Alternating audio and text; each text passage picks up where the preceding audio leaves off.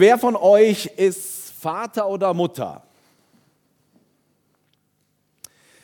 Vater oder eben Mutter zu sein, Eltern zu sein, ist ja große Verantwortung. Und äh, man erlebt ja alles Mögliche mit seinen Kindern. Und man beobachtet sie von ganz klein als Baby, bis sie groß werden. Also als Kind bleibt man ja immer Kind bei seinen Eltern. Gell? Ich bin jetzt 43 Jahre, wenn ich nach Hause komme, fährt mein Vater immer noch den Traktor aus der Garage, weil er denkt, ich ramm den äh, Pfosten. Ja? So, man bleibt immer der kleine Bur. Wie man, also ich weiß, mein Bayerisch ist ganz schlecht. Gell? Aber Elternsein ist ja auch was ganz Schönes. Man beobachtet eben seine Kinder und die Kinder, die wollen auch, dass man beobachtet wird. Kennt ihr das oder könnt ihr euch daran erinnern, äh, als eure Kinder gerufen haben, Papa, Mama, schau mal. Und sie haben den ersten Purzelbaum gemacht. Ja? Also unser Noah, sieben Jahre, der äh, hat jetzt irgendwie in der Schule äh, gesehen, wie die anderen Kinder Breakdance machen oder so. Und der dreht sich jetzt wie wild äh, in, in der Küche zu lauter Musik und ich muss die ganze Zeit gucken, Papa, guck, guck. Und alle zwei Sekunden muss ich gucken und ich will eigentlich auch mal was anderes machen. Ja? Aber Kinder lieben es, bei ihren Tätigkeiten gesehen, beachtet zu werden, beobachtet zu werden. Wir Eltern gucken auch gerne oder ähm, haben die Verpflichtung zum Schauen, nämlich wenn äh, gerade auch manche kleine Kinder so versuchen, so eine Treppe runterzugehen mit zwei Jahren. Und dann, dann gucken wir. Und wir, wir gucken nicht nur, sondern wir stehen so hinten dran. Kennt ihr das auch? Wir beobachten und sehen, bumm, oh, hingefallen. Und dann rennen wir.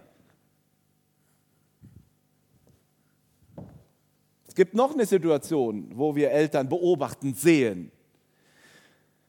Ich glaube, vor zwei Wochen Nein, äh, letzte Woche äh, Sonntag, genau, letzte Woche Sonntag wollten wir zum Gottesdienst losfahren. Und ich sage zu Noah und Hannah, äh, kommt, zieht euch an, wir fahren jetzt zum Gottesdienst. Und ähm, ich gehe durch den Flur und der Noah kommt mir entgegen und dreht auf dem Absatz rum und, und läuft in sein Zimmer. Habe ich gedacht, komisch. Was macht er denn? Ich habe doch gesagt, wir wollen jetzt los. Er rennt in sein Zimmer. Dann gehe ich ihm hinterher. Äh, dann dreht er sich nochmal so, so ein bisschen um, geht runter unter sein Hochbett und setzt sich unter seine Legosteine. Und dann sage ich, Noah, äh, komm, wir wollen doch zum Gottesdienst. Nee, er will jetzt Lego spielen. Sage ich, Noah, was ist denn? Ja, nix, nix. Ist ja, komm, dann, dann komm. Und dann steht er auf Und ich sehe, irgendwas hat er doch im Mund und kaut oder lutscht. Und dann frage ich Noah, äh, was hast du da im Mund? Und das war auch der Grund, warum er so komisch reagiert ist, warum er von mir, weil, weil er sich er, ertappt gefühlt hat. Und ich habe gesehen, der Noah hat einen Bonbon im Mund. Frage ich Noah, hast du gefragt, was soll denn das jetzt? Du hast doch gerade Zähne geputzt. Mhm. Ja, also ich war gnädig und habe gesagt, Noah, also das ist doch jetzt nicht in Ordnung. Gell? Manchmal schimpfe ich auch mehr, aber so ist das als Vater und, und Mutter. Oder? Wir sehen unsere Kinder in unterschiedlichsten Situationen, wir nehmen sie wahr ähm, und manchmal ist es gut, dass wir sie sehen. Und manchmal, aus zumindest der Sicht unserer Kinder, finden die das gar nicht so gut. Wisst ihr, wie die Jahreslosung für 2023 ist? hängt groß an eurem Gebäude. Du bist ein Gott, der mich sieht. Und ihr Lieben, wir haben gerade eben, ich habe die Kinder gefragt, wer ist Gott? Gott ist, ist der Vater von Jesus. Gott ist der Vater von uns allen. Gott, Silvia hat das gebetet, er, er ist allgegenwärtig und er ist allwissend. Unser Vater, du bist ein Gott, der mich sieht ist allwissend, allgegenwärtig. Er kennt uns durch und durch. Und für den einen oder anderen ist das etwas Schönes, ja? Und wir wollen Gott zeigen, Gott, du hast mich so toll gemacht, schau mal her, ich will dich ehren, das mache ich mit meinen Gaben. Siehst du das? Ja, Gott sieht dich. Und für den anderen ist es ein Trost, weil er, weil weil wir wissen dürfen, wenn wir fallen, wenn wir stolpern, Gott ist da, er sieht uns. Und weil er ein Gott ist, der uns sieht, dürfen wir zu ihm rufen, Papa, hilf mir. Für andere ist es vielleicht aber auch manchmal ein bisschen bedrückend. Gott, ein, ein Gott, der mich sieht, nämlich immer, überall. Auch vielleicht bei den Dingen, die ich lieber im Verborgenen halten würde, wo, wo ich am liebsten wünsche, da würde mich keiner mehr sehen. Unser Text aus Johannes 4 beginnt, ich möchte zwei Verse vor diesem Vers 6, den wir gehört haben, beginnen. Da heißt es, er, nämlich Jesus, musste aber durch Samarien reisen. Da kam er in eine Stadt Samariens, die heißt Sychar, nahe bei dem Feld, das Jakob seinem Sohn Josef gab. Und Jesus ist müde und setzt sich an einen Brunnen, wo er da eben hinkommt. Und dann heißt es explizit, es war aber um die sechste Stunde. Die sechste Stunde ist mittags 12 Uhr. Die sechste Stunde am Tag nämlich. Und der Tag beginnt um 6 Uhr. Jesus stirbt zum Beispiel äh, in der neunten Stunde. Wir gehen ja auf Karfreitag und Ostern zu. Da heißt es, Jesus stirbt um, zur neunten Stunde 3 Uhr am Nachmittag. Deshalb feiern viele Gemeinden Karfreitagsgottesdienst um 15 Uhr. Jesus ist jetzt um die sechste Stunde an diesem Jakobsbrunnen und ähm, man könnte meinen, äh, oder das nicht nur meinen, das war so, da ist jetzt niemand weil in der allergrößten Mittagshitze in Israel geht keiner zum Brunnen normal. Das ist auch heute zum Beispiel in Afrika so, wo, wo manchmal äh, Dörfer abgelegen sind von, von, von der nächsten Brunnenquelle. Da, gehen, da geht die Familie oder der, der den Dienst hat, der geht früh in der, Mo in der Morgenkühle los und, und versucht dann wieder zurück zu sein, bevor die größte Hitze da ist. Aber wir lesen weiter, um diese Zeit kommt eine Frau jetzt an diesen Brunnen. Eben diese Frau, die, wir haben keinen Namen, aber sie wird immer beschrieben als die Frau am Jakobsbrunnen. Ja. Und ich glaube, Jesus erwartet diese Frau an diesem Brunnen. Er hat eine himmlische Verabredung mit dieser Frau.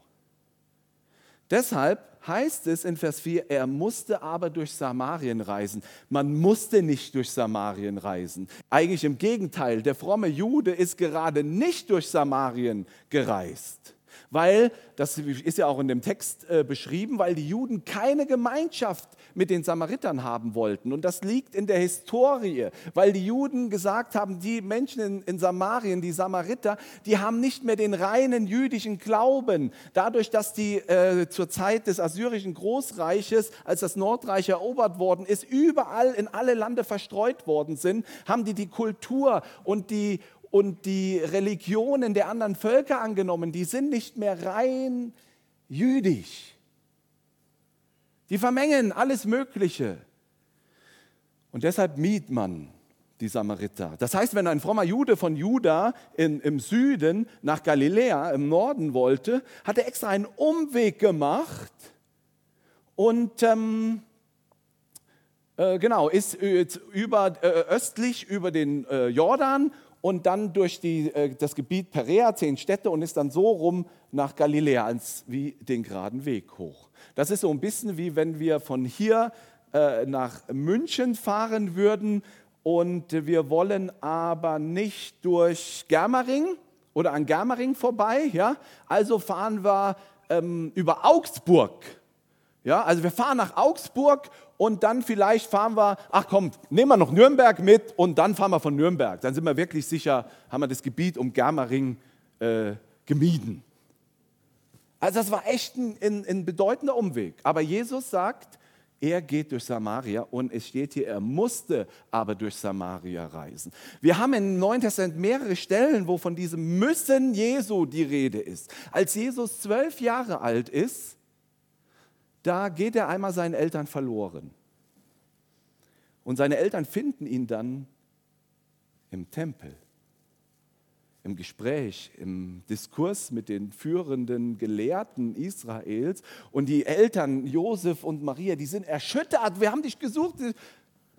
Aber wusstet ihr nicht, dass ich in meines Vaters Haus sein muss?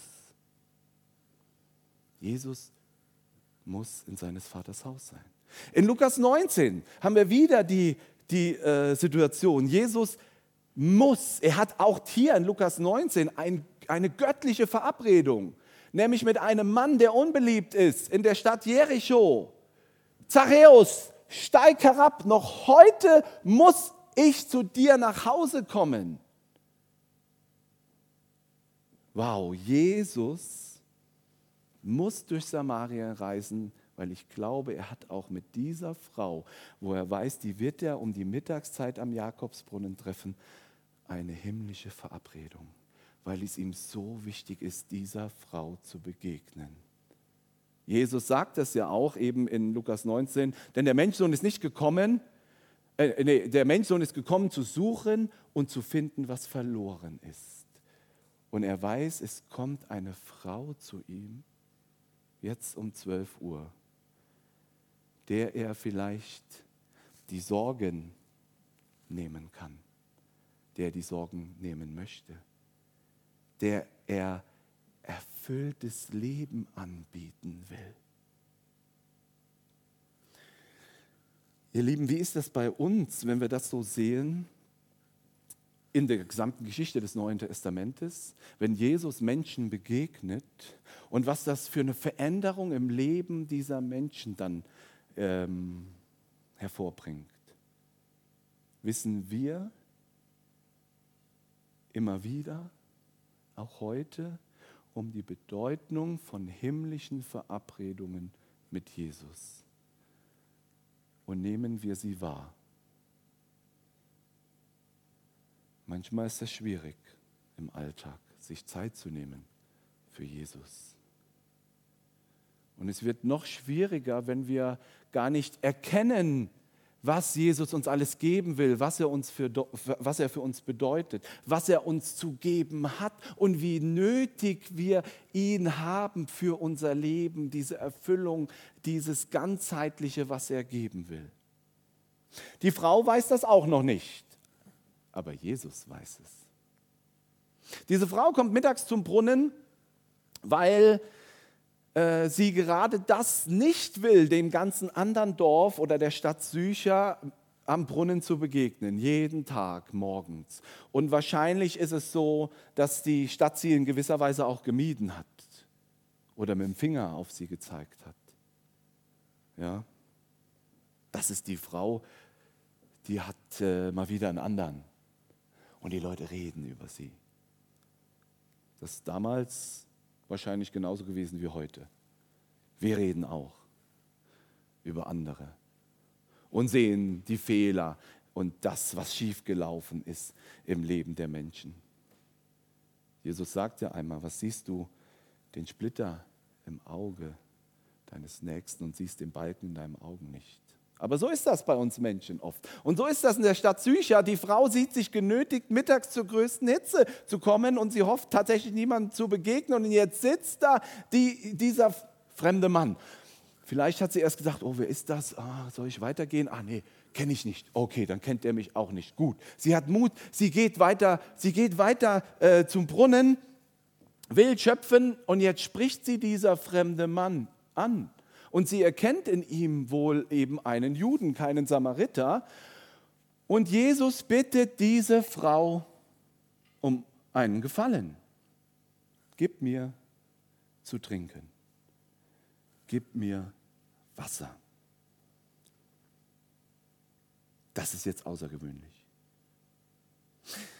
Außergewöhnlich in mehrerer Hinsicht. Die Frau sagt einen Grund schon selber, warum das außergewöhnlich ist, denn die Frau sagt, hey, du bist doch ein Jude.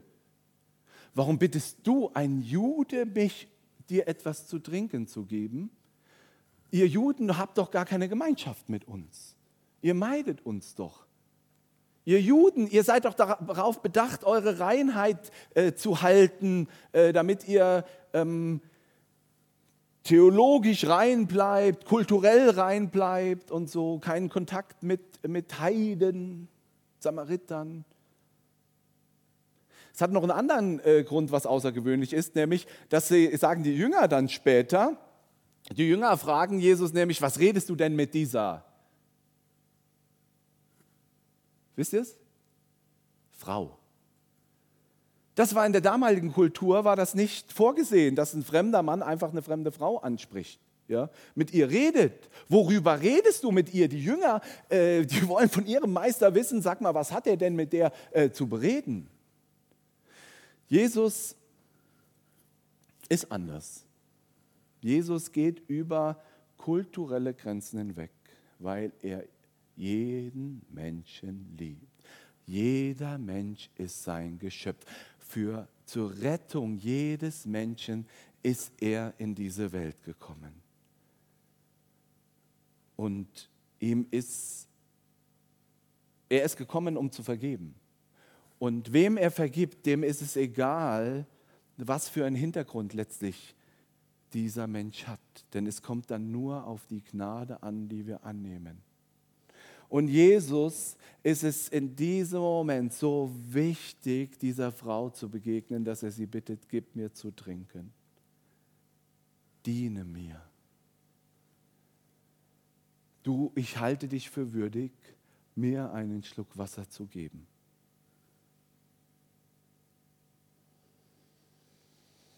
Ich denke, das ist auch etwas, was wir aus diesem Text sehen und lernen können. Jesus hält jeden Menschen für würdig, zu ihm zu kommen jeden Menschen für würdig, ihm zu dienen. Mit seinen Gaben. Mit dem, was er gerade hat. Die Frau hat jetzt in diesem Moment erstmal nur einen Krug, ein technisches Gerät, um Wasser aus dem Brunnen zu holen, das Jesus nicht hatte. Hätte Jesus trotzdem Wasser aus dem äh, Brunnen holen können? Hätte er. Hätte, hätte aus dem Stein hätte er einen Krug machen können. Ja? Hätte er wahrscheinlich auch einfach einen Stein zerbrechen können und aus dem Stein dann das Wasser äh, trinken, das er da rausquetscht oder wie auch immer. Das hat er ja bewiesen, auch mit Mose äh, in der Wüste. Kein Problem für Jesus. Aber Jesus will mit uns arbeiten. Er will uns gebrauchen mit unseren Fähigkeiten, mit dem, was wir zu bringen haben. Jesus lässt nicht einfach Manna vom Himmel fallen, als er 5000 Männer speist, sondern er benutzt das, was der kleine Junge zu bieten hatte. Fünf Brote, zwei Fische. Und arbeitet mit diesen Dingen. Was haben wir, um was Jesus uns vielleicht bittet, dass wir ihm geben, zur Verfügung stellen? Dass wir Jesus dienen Gib mir zu trinken, gib mir einen Schluck Wasser. Die Frau ganz natürlich reagiert jetzt erstmal, hä, und überhaupt, und was soll das und so. Und dann sagt Jesus in Vers 10, wenn du erkenntest die Gabe Gottes und wer der ist, der zu dir sagt, gib mir zu trinken. Du betest ihn und er gäbe dir lebendiges Wasser. Wenn du erkenntest die Gabe Gottes. So, jetzt ist Jesus, jetzt verlässt Jesus dieses physische Wasser, H2O-Thema, ähm, und er geht hin jetzt zu dem eigentlichen Thema, warum ich glaube, er durch Samaria gehen musste, um jetzt dieser Frau ganz persönlich in ihrer Not zu begegnen, weil er kennt sie und er kennt ihre Not, ihr Leid, ja, ihre Schuld und Scham, die sie dazu treibt, mittags erst zum Brunnen zu gehen. Und das wird jetzt im nächsten Gespräch deutlich. Du bist ein Gott, der mich sieht. Ist die Jahreslosung für dieses Jahr. Ich ähm, möchte das anhand eines kleinen Tricks einmal veranschaulichen, wie das, äh, was das wirklich bedeutet. Und ich bräuchte einen Freiwilligen hier vorne, der mutig ist und hier vorne einmal zu, zu, mir, zu mir hinkommt. Wer, wer, wer, ist, frei, äh, wer ist freiwillig? Gibt es, gibt es einen Freiwilligen? Ja? Okay. Guck mal, ich habe ich hab extra hier ein schönes Kissen für dich. Ja? Super, ja. So, und, und ich möchte das wirklich betonen, es ist, es ist wirklich ein Trick, okay? Es ist wirklich nur ein Trick. So, wie, du heißt? Wie der Herr. Wie der Herr. Jesus. Nee, der, der Name mit den acht Buchstaben. Der Trick. Der Name mit den acht Buchstaben. Ich, I'm lost. Äh, hilf mir. Der erste ist ein I. Immanuel. Immanuel, Immanuel. Mai, das ist genau, und das, wisst ihr, und das ist ja das Tolle, Immanuel heißt Gott mit uns oder Gott steht uns bei. Gott mit uns. Und darum geht es immer und immer wieder in der Bibel, dass unser allmächtiger Gott kein ferner Gott ist, sondern der Gott mit uns ist, Der mich ansieht. der mich ansieht, ganz genau. So, Immanuel, schau mal, hier, ähm, ich habe hier acht, äh, acht sage ich jetzt schon, acht Buchstaben, du, du bringst mich ganz durcheinander. Fünf Buchstaben für Jesus, fünf Buchstaben quasi. Gell? Ähm, ich habe hier fünf Verbände und du wirst jetzt gleich ein paar Entscheidungen treffen, okay? Und ähm, du wirst ähm, einen Verband äh, wählen, aussuchen und den dir dann entweder um deinen rechten Arm wickeln oder deinen linken Arm, dein rechtes Bein oder dein linkes Bein oder um deinen Kopf. Du darfst das entscheiden, aber bevor du das äh, machst, ähm, werde ich das schon mal aufschreiben, was du machen wirst, okay? Verstanden? Du kannst, ja? Also ich stelle mir jetzt vor, was ich machen werde und du notierst es hier vorne, oder? Ja, also unabhängig voneinander, genau. Ich notiere jetzt einfach mal, okay? Aber Der Trick 17. Du mir warm. ja, mir auch. So. So, also das habe ich jetzt hier, hier aufgeschrieben. Okay, so. Jetzt, ähm, jetzt darfst du dir eine, ähm, einen Verband mal auswählen. Was meinst du, was ich wählen werde? Äh, äh, ze- Zeig uns, was du, was du wählen wirst. Den. So, dann darfst du mit der rechten Hand auch noch einen Verband wählen. Dann er diesen. Ah, mit der rechten Hand. Mit der rechten Hand. Super. So, okay. Das heißt, wir haben jetzt die, ähm, die, diese zwei, schwarz und rot, hat der Emanuel sich ausgewählt. So, jetzt ähm, darfst du mir eine Farbe nennen und die mir geben. Gut, rot ist die Liebe. Die gebe ich dir, die schenke ich dir. Schwarz ist absoluter Machtanspruch und Tod. Okay, dann tun wir die auch weg. Okay? Mit der linken oder mit der rechten? Das darfst du frei entscheiden. Gut, also, das heißt, du hast jetzt rot, rot gewählt. Okay? Wie, wie bitte? Für dich, ja. Nee, für dich, ja, Emanuel. So, also wir haben jetzt den roten Verband und jetzt darfst du dir auch überlegen, äh, wo du wickelst du den roten Verband um. Um deinen rechten Arm, um deinen linken Arm, dein rechtes Bein oder dein linkes Bein. Oder deinen Kopf. Ich werde dieses Teil um meinen rechten Arm, oder kann ich es auch ums Handgelenk wickeln? Weil ich muss es selber wickeln, oder wickelst Ja, du wickelst selber. Nee, nee, also du machst das selber. Gut. Ja, Nehme ich meinen Arm, der ist ja auch Bestandteil des Handgelenks, ne? ja äh, genau, du kannst Handgelenk, Arm, alles gut, ja.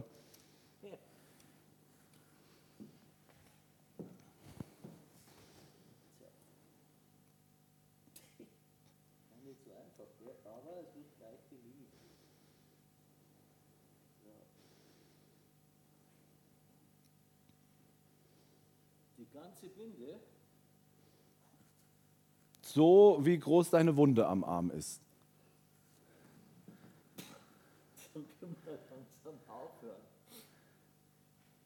Tatsächlich war da mal eine Wunde, nee, die ist hier.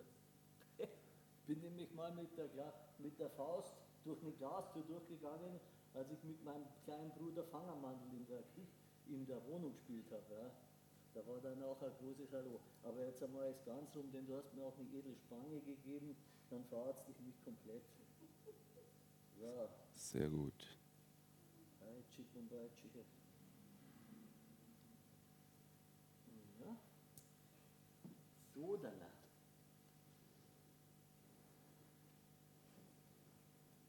So, also, roter Verband, rechter Arm, okay? Jetzt habe ich ja gesagt, ich schreibe auf, ich notiere, ähm, äh, was der Emanuel machen wird, okay?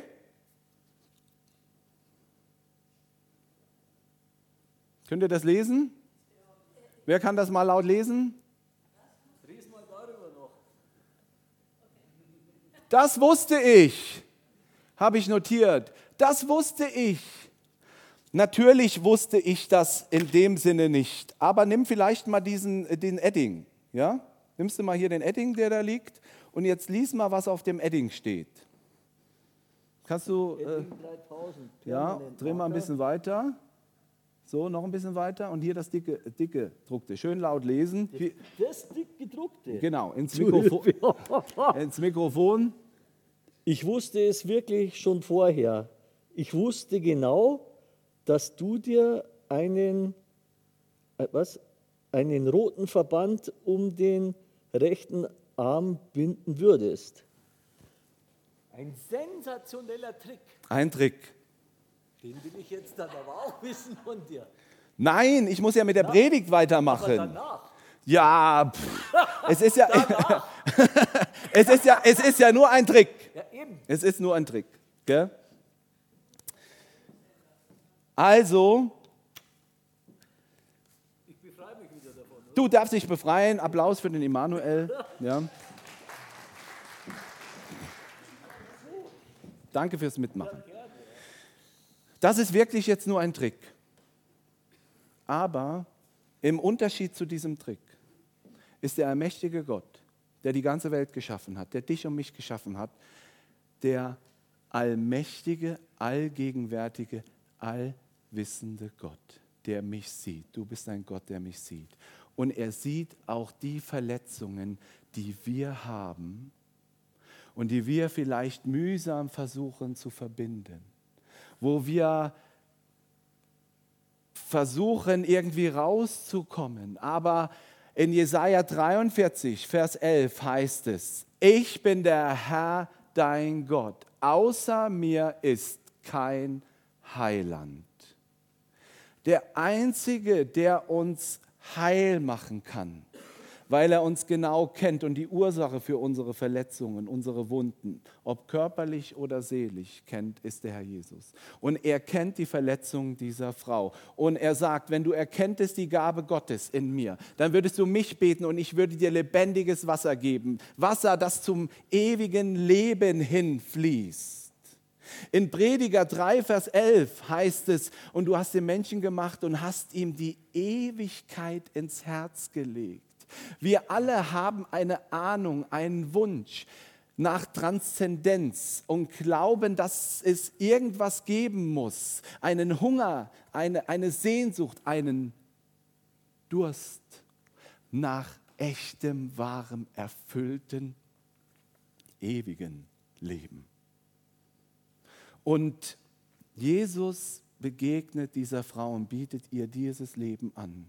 Wasser, wodurch sie keinen Durst mehr haben wird. Er sagt, fünf Männer hast du gehabt und der, mit dem du jetzt zusammenlebst, der ist nicht dein Mann. Jesus legt den, legt den Finger auf den wunden Punkt im Leben dieser Frau. Und er sagt ihr intime Dinge aus ihrem Leben, die, die niemand wissen kann, vor allem kein Fremder eben. Ja, im Dorf, aber dafür wird sie verachtet. Jesus weiß es, er verachtet sie nicht. Er, er begegnet ihr und bietet ihr Heilung an. Jesus ist heute Morgen hier, mitten unter uns. Und er sieht dich. Und er sieht deine Verletzungen und deine Wunden, deine Schuld, deine Scham. Und er bietet dir Heilung an, Vergebung, Befreiung, ewiges Leben, Zukunft und Hoffnung, ihr Lieben.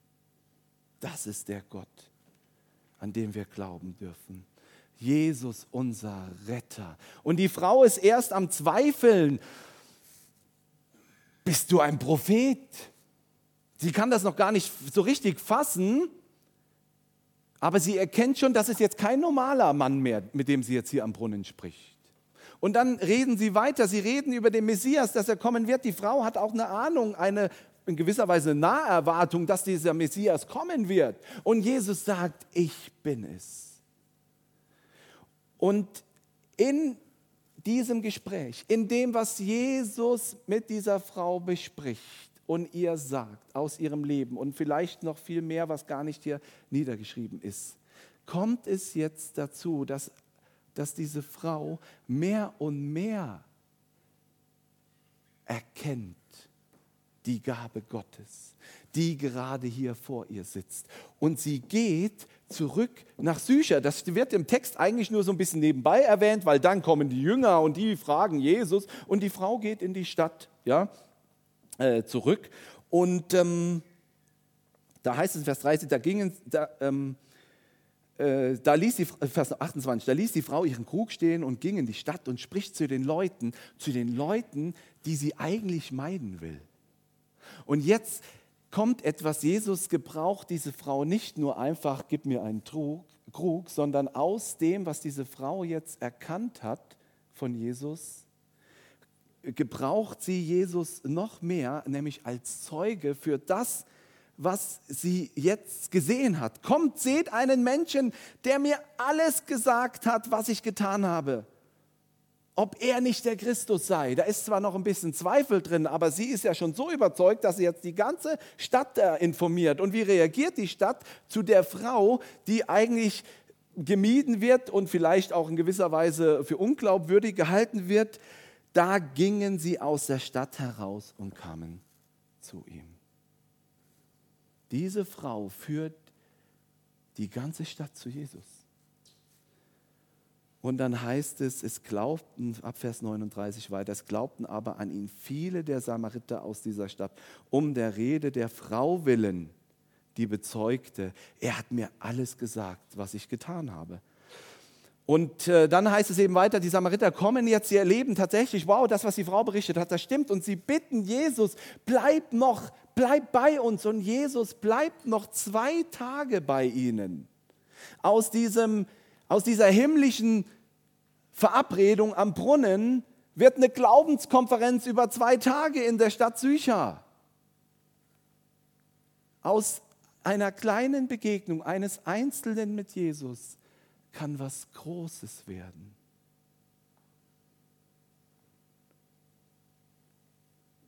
Und noch viel mehr glaubten um seines Wortes willen und sprachen zu der Frau. Von nun an glauben wir nicht mehr um deiner Rede willen, denn wir haben selber gehört und erkannt. Denn wir haben selber gehört und erkannt.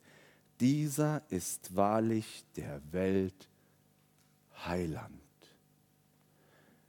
Angefangen mit Jesu Frage oder Aussage, wenn du erkenntest die Gabe Gottes und jetzt hat es die halbe Stadt selber gesehen und erkannt, dieser ist der Weltheiland, von Gott geschickt, der Messias, der gekommen ist, um Verlorene, um gerade die, die in Not sind, die Abgeschiedenen und Ausgestoßenen von der Gesellschaft, die um ihre Scham, um ihre Verletzung wissen um ihnen zu begegnen und Heil zu bringen. Lege deine Sorgen nieder. Lege deine Zweifel nieder. Komm zu Jesus. Er ist der Herr der Welt, starb am Kreuz für dich, nahm deine Schuld auf sich. Außer Jesus ist kein Heiland. Ihr Lieben, das ist ein Grund zum Freuen und zum Feiern, dass wir diesen Heiland hoffentlich für uns selbst erkannt haben, erkennen durften. Und wenn du diesen Jesus so noch nicht erkannt hast für dich, komm gerne auf mich zu. Äh, und ich, wir können gerne das auch nach dem Gottesdienst nochmal besprechen. Komm auf den Traugott zu, auf eure Gemeindeältesten, auf die äh, Silvia. Begegne diesem Jesus immer und immer wieder. Lieber Herr Jesus, wir danken dir von ganzem Herzen, dass du der einzige wahre Heiland bist, der uns kennt durch und durch und der uns nicht vernichtend anschaut, sondern der uns mit Liebe und Güte, mit Barmherzigkeit und Gnade ansieht, der uns vergibt, der uns annimmt, so wie wir sind, der uns gebrauchen will, ausrüstet, ausrüstet mit deiner Kraft und uns in deinen Dienst stellst. Herr, wir danken dir, wir loben dich, wir preisen deinen Namen. Amen.